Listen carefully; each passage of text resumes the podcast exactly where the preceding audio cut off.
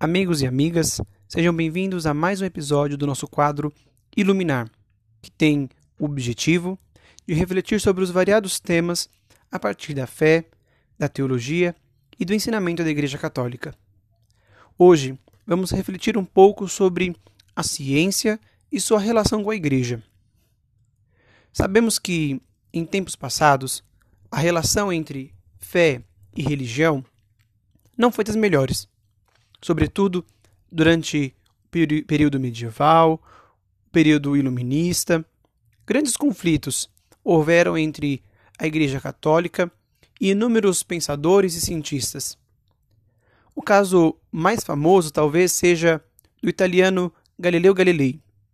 Este italiano, notório pensador, pesquisador e católico fervoroso, publicou no século XVII suas observações sobre os astros que concordavam com o heliocentrismo de Nicolau Copérnico. Para quem não se lembra, o heliocentrismo é a teoria de que o Sol era o centro do universo. Hoje, nós sabemos que o Sol não é exatamente o centro do universo, mas do nosso sistema solar. Mas naquele tempo, acreditava-se no geocentrismo, teoria que afirma a Terra como centro do universo. Isso era oriundo e apoiado, sobretudo, da crença de que, sendo a Terra criação de Deus, ela seria o centro do universo criado por ele. Essa teoria do heliocentrismo, apoiada por Galileu, foi condenada como heresia e, entre muitas dificuldades, Galileu acabou sendo condenado à prisão por tempo indeterminado essa prisão, Galileu cumpriu como reclusão domiciliar em sua casa na cidade de Florença até o fim da sua vida. Esse é um exemplo. Contudo, o Papa São João Paulo II, em 31 de outubro de 1992, pediu perdão por aquilo que ele reconheceu como um erro da Igreja ao condenar Galileu e reconheceu o seu contributo para a ciência. Contudo, Ainda hoje, a igreja é extremamente atacada por sua relação difícil com a ciência nos tempos passados e é sempre taxada como inimiga da ciência. Mas não é bem assim. Para começarmos, precisamos voltar um pouco na história. A Igreja Católica, acusada de impedir o progresso científico e a educação, foi justamente ela que deu origem as primeiras escolas e universidades. No período medieval, vemos nascer os primeiros centros de oração e, junto com eles, os primeiros centros de educação, as chamadas escolas monacais ou monásticas, seguidas também das escolas episcopais ou catedráticas. As escolas monacais, estabelecidas nos mosteiros, a princípio tinham como objetivo apenas a formação de futuros monges, funcionando primeiro num regime de internato. Essas escolas abrem mais tarde espaço externo com o propósito da formação de leigos cultos, filhos dos reis, dos nobres. O ensino de primeiro era muito elementar. Aprender a ler, escrever, conhecer a Bíblia, um pouco de canto, um pouco de aritmética, um pouco de pintura, sobretudo para as ilustrações bíblicas daquele tempo, e vai se enriquecendo de forma a incluir mais tarde o ensino do latim, língua do, daquele período, também o ensino da gramática, da retórica e da dialética.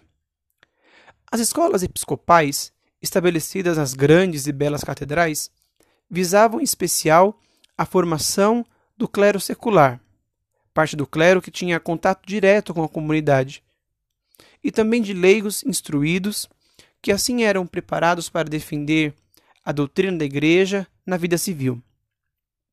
Os mosteiros contribuíram de maneira fundamental para proteger e resguardar o conhecimento e também para difundi-lo. Nos mosteiros se formaram preciosas bibliotecas, onde eram guardados cópias e até exemplares únicos de manuscritos de extrema antiguidade e de grande importância para o desenvolvimento do conhecimento que temos, inclusive nos dias de hoje. De maneira muito particular, nos mosteiros nós temos o surgimento dos monges copistas, monges que dedicavam uma vida inteira copiando manuscritos, copiando a Sagrada Escritura, livros, para que não se perdesse o conhecimento. Não se tem com precisão as datas do surgimento das primeiras grandes universidades, como talvez a de Paris, Bolonha, Oxford, Cambridge, mas como acentua Thomas Woods no seu livro Como a Igreja Católica Construiu a Civilização Ocidental, da editora Quadrante, lançado em 2008, seus primórdios estão nas escolas das catedrais e nas reuniões informais de professores e alunos. Sem sombra de dúvida, deve-se à Igreja Católica o crédito da existência das universidades. E qualquer pessoa que diga o contrário, ou é extremamente desconhecedora de história, ou, no mínimo, extremamente maldosa. Em 1543, foi Nicolau Copérnico, um padre, que dedicou o seu livro intitulado Das Revoluções das Esferas Celestes ao Papa Paulo III, e nele redescobriu o heliocentrismo. Mas este interesse pela ciência não acaba no Renascimento. Em pleno século XIX, foi um monge, Gregor Mendel, quem formulou as leis da herança. Grandes sábios como Pascal, Ampère, Pasteur e Edward Branly professavam a fé católica.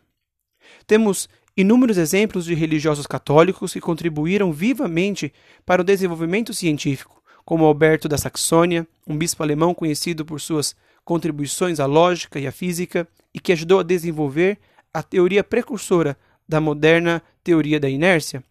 Roger Bacon, que muito contribuiu para o estudo da ótica. Charles Michel Delepé, conhecido como o pai dos surdos, que estabeleceu a primeira escola livre para os surdos no mundo, ou ainda Georges Lemaitre, que propôs o que ficou conhecido como teoria da origem do universo do Big Bang que ele chamava de hipótese do átomo primordial, e que posteriormente foi desenvolvida por George Gamow.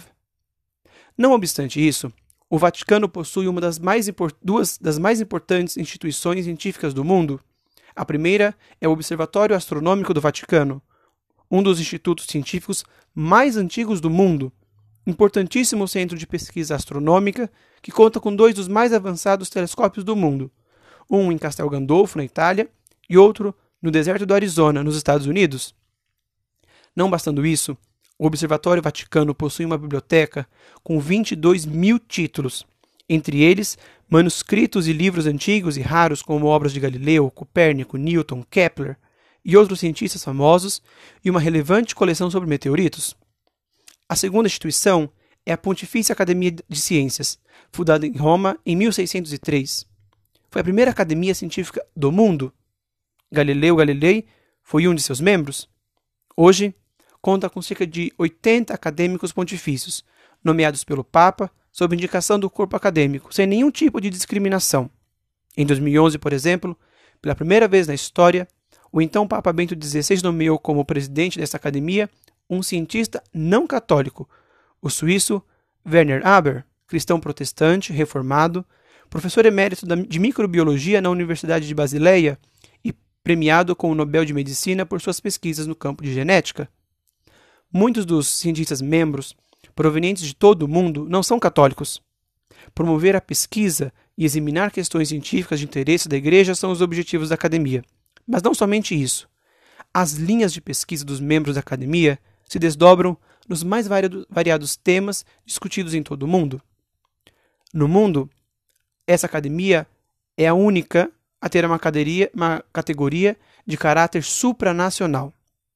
Atualmente, a Pontifícia Academia de Ciências, além de se interessar pela pesquisa científica, preocupa-se com os problemas notadamente ligados à ética da responsabilidade ambiental da comunidade científica. A título de curiosidade, desde o ano de 1902, nada menos que 70 prêmios Nobel foram entregues a membros da Pontifícia Academia de Ciências do Vaticano. E um dos mais conhecidos membros dessa academia foi ninguém menos que Stephen Hawking, recebido por quatro papas: Paulo VI em abril de 75, João Paulo II em outubro de 81, Bento XVI em outubro de 2008 e Francisco em novembro de 2016. Tudo isso ilustra que o estigma e rótulo de inimiga das ciências que frequentemente a Igreja Católica recebe precisa, no mínimo, ser superado e que no tempo presente a Igreja é uma verdadeira amiga da ciência. Bom, esse foi o nosso Iluminar de hoje. Se você gostou, não deixe de compartilhar para mais pessoas. E se você quiser sugerir um tema, se há alguma coisa que você gostaria de ouvir aqui, mande um e-mail para podcast.minutos.gmail.com. Até a próxima!